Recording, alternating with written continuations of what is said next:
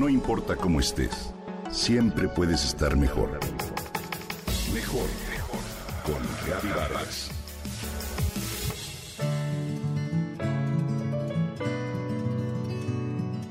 Un día amanecí con cara de cansada y así se me quedó. Me dijo alguna vez mi prima Marta, quien era muy simpática y unos años mayor que yo. Las dos nos reímos en ese momento. La soberbia de la juventud evitó que me sintiera identificada. Ignoraba que al poco tiempo, irremediablemente, lo haría. ¿El cuerpo te ha cambiado? ¿Ya te salieron canas, arrugas en la cara o manchas en la piel? ¿Te duele la espalda o alguna articulación? ¿Has sentido la pérdida de fortaleza o energía en actividades que antes tenías, como la simple tarea de abrir la tapa de un frasco? Todos deseamos envejecer con gracia. Sin embargo, ver que el cuerpo cambia es más difícil de lo que imaginamos.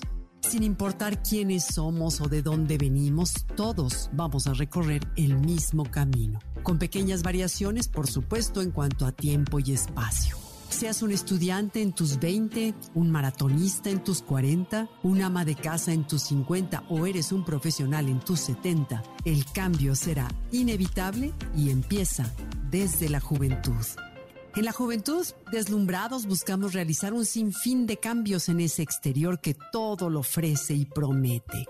Ignoramos que el trabajo está en la naturaleza de nuestra esencia, que es el ser y cuya juventud es eterna y definirá si obtendremos la armonía para transitar por los años. La única diferencia está en la aceptación. Admiro a las personas mayores de edad que se presentan al mundo lo mejor que pueden y aceptan un rostro que muestra el paso de los años con tranquilidad y orgullo en especial a mujeres a quienes el tema parece importarnos más que al sexo masculino.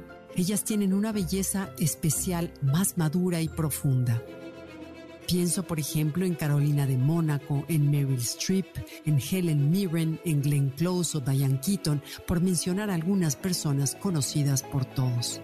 En cambio, algo nos perturba cuando vemos los rostros de las famosas que se resisten a envejecer sin aceptar el paso de los años.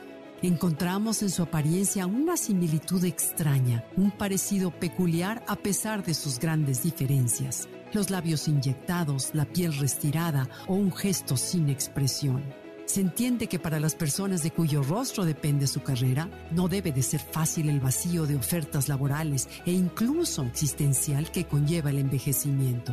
Es así que algunas hacen lo posible por mantenerse vigentes en el mercado lo que es un hecho es que entre mayor apego tengamos al mundo material, el desprendimiento de él será más doloroso.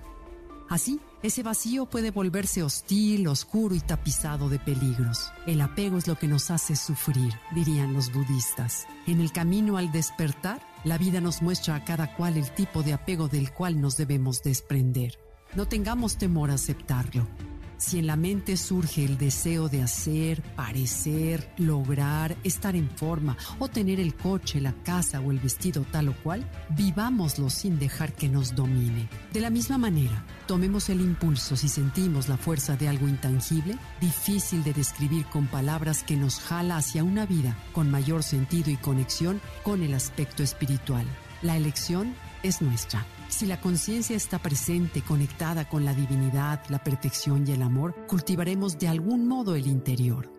Al tener una práctica de tipo espiritual, ese vacío puede convertirse en un espacio radiante de luz inundado de quietud y la única diferencia la marca la aceptación.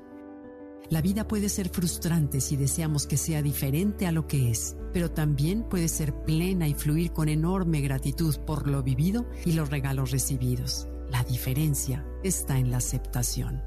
¿Tú qué opinas?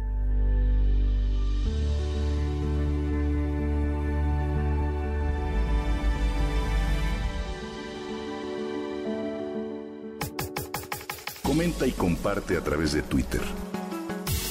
No importa cómo estés, siempre puedes estar mejor. Mejor, mejor, mejor. Con Gaby Vargas.